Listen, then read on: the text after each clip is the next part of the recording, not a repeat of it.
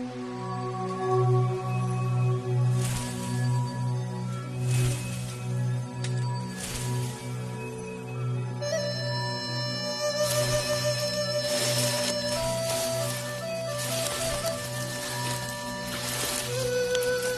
Hello，大家好，欢迎收听本期《行走的背包》。本节目是由喜马拉雅与 US c o v FM 联合制作播出。我是你们的老朋友主播大江，欢迎大家关注我的微博“谦大江”，注意是谦虚的谦。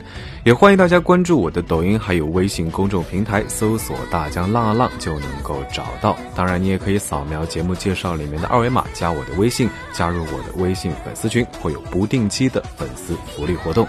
二零二零，让我们接着浪起来吧！这一期呢，让我们继续墨脱之旅。那我们的行驶路线呢，是沿着三幺八国道一路向北，在雅鲁藏布江边和雅鲁藏布江大峡谷里面穿行到波密县扎木镇，走扎莫公路，再一路向南穿过嘎隆拉隧道，继续在雅鲁藏布江边与雅鲁藏布江大峡谷里面穿行，驶过五十二 K、八十 K，直到扎莫公路的尽头墨脱县城。我们呢必须在晚上八点之前过八十 K 检查站，因为过了这个时间呢就不放行了，就要在八十 K 住一晚，第二天才能够到达墨脱县城。去墨脱路上的情况呢，说实话不能预料，能不能在检查站关闭前到达八十 K 呢？谁都不知道。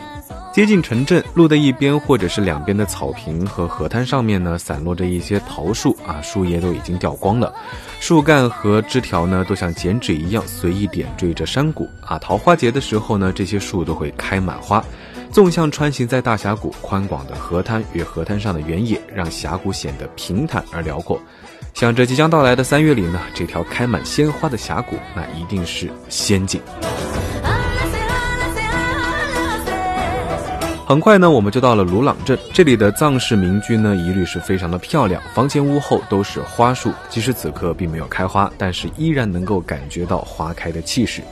把车开到河滩里面的一片空地上，我们就迫不及待地下车拍照。可惜呢，没有阳光，河滩拍出来不够明亮。回过头来看河滩边上的草坪，有两个圆锥形的彩色经幡，像是巨大的花伞撑在草坪上。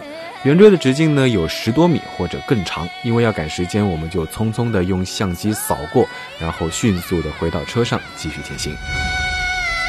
路沿着山边延伸，外侧慢慢的变窄，好像色季拉国家森林公园的牌子从路边闪过。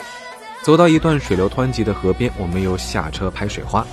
这条河呢叫做帕隆藏布江，是雅鲁藏布江的支流。这里的河沟很深，河床很浅，深褐色的大大小小的石头是布满了河床。碧绿的河水呢，在这些石头间冲出了雪白的水花。趁着碧绿的河水，水花也变成了浅浅的粉绿色。因为石头的形状各异，水花的波纹也是千姿百态。还因为水在流动，水纹也千变万化。每个瞬间拍下的图片呢，也是各不相同。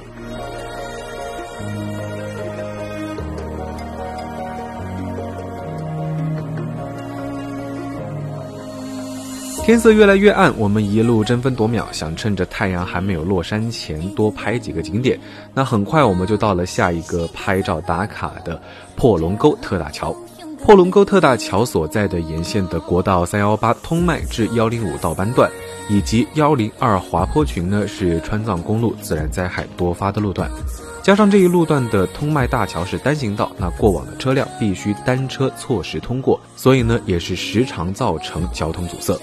川藏线最险的一段路通麦天险，号称是通麦坟场，在波密和巴腰之间，全长十四公里。这段路平均要走两个小时左右。这里呢也是号称世界第二大泥石流群，沿线的山体土质较为疏松，而且附近呢是遍布雪山河流，一遇到风雨或者是冰雪融化，是极易发生泥石流和塌方的。一边是奔腾而过的帕隆藏布江，一边呢是山上不断滚落下来的石头，脚下呢是坑洼的泥路。为此呢，通麦排龙一线有着“死亡路段”之称。破龙沟特大桥的建成呢，使得通麦天险变成了坦途。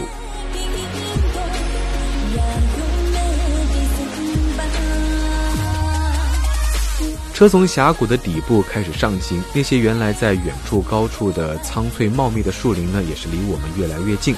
随着盘山公路巨蟒般盘绕收紧的身躯，无穷无尽的原始森林慢慢的靠近在我们身边。随着路面螺旋上升，路况是越来越差。那车在一个连一个的上坡急弯中颠簸晃动的越来越厉害。窗外靠山体的一面全部都是参天的大树，仰望都看不见顶，也看不着天空。从每一片树木的正面看过去呢，纵深是深不可测。这里的树木不只有垂直的高度，也同时有纵横的深度，是全方位立体化的森林。走上扎莫公路的时候呢，已经是下午的五六点钟。那峡谷里的天是黑的最早的，那谷底呢是最先黑下来的。我们追着光一路上行，绕行到半山腰时，路边的森林已经变得灰暗。那些参天的大树变成了黑白照片的颜色啊，当然也没有完全黑白，还有一些浅灰和深浅不同的黄褐色啊，这是纯粹的古典水墨画的色彩。以前呢一直以为水墨画是写意的，这个时候才发现，原来水墨画其实是写实的。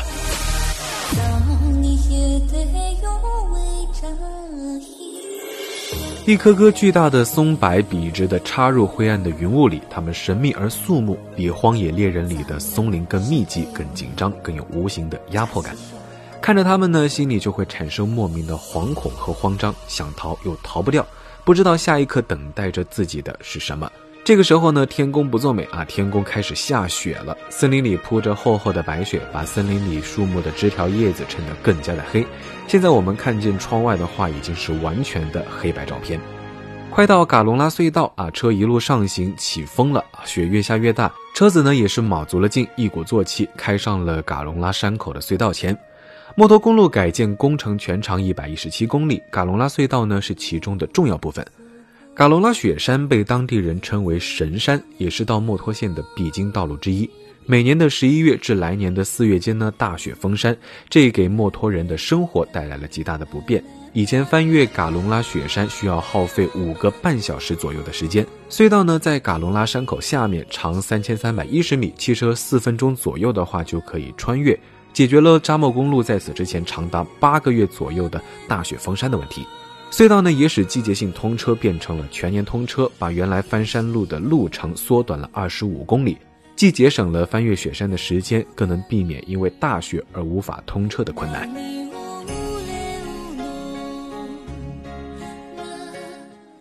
嘎隆拉隧道地形地质是极其的复杂，有着“隧道地质病海百科全书”之称。施工隧道气象条件恶劣，穿越多条地质断裂带，岩体破碎，涌水量大，地质构造、水文地质条件呢是极其的复杂。关于嘎隆拉隧道是怎么建成的，可是有太多太多的故事了。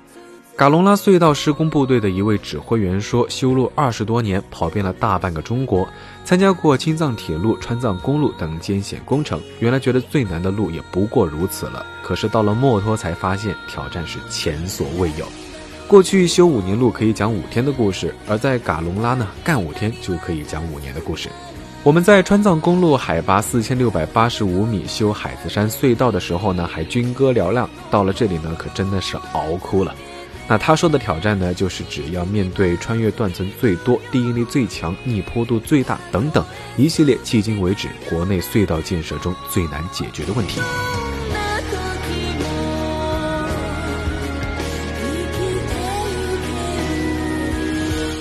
这个时候，我们坐在车内，其实已经看见了严寒，因为车在距离隧道口三四百米的路边停下，就已经听见窗外怒吼的风声啊，随时感觉车会被吹走。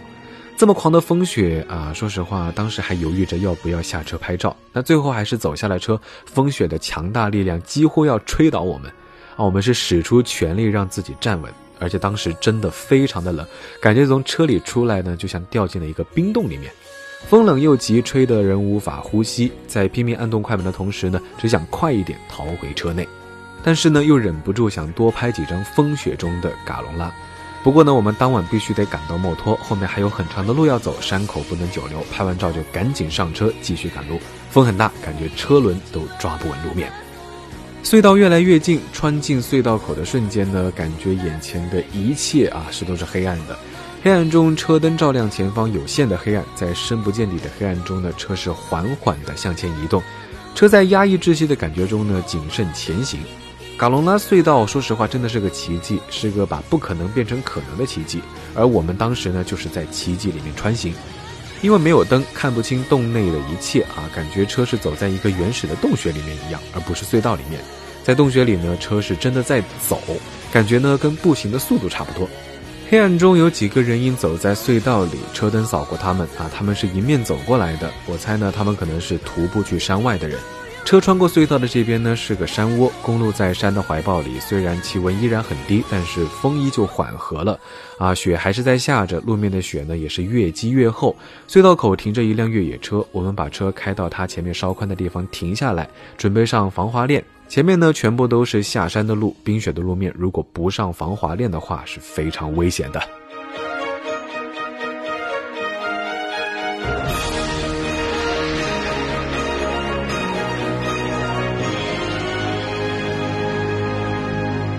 不知道前方的路有多险，因为风雪弥漫，只能看见眼前，视线呢大概也只有一辆车的距离。再远一点的话，全部都是一片灰蒙。这样的视线呢非常有欺骗性，它蒙蔽了真实的深渊，而实际上呢，深渊就在每一个咫尺之间。我们要平安的走过这些深渊，去到墨脱。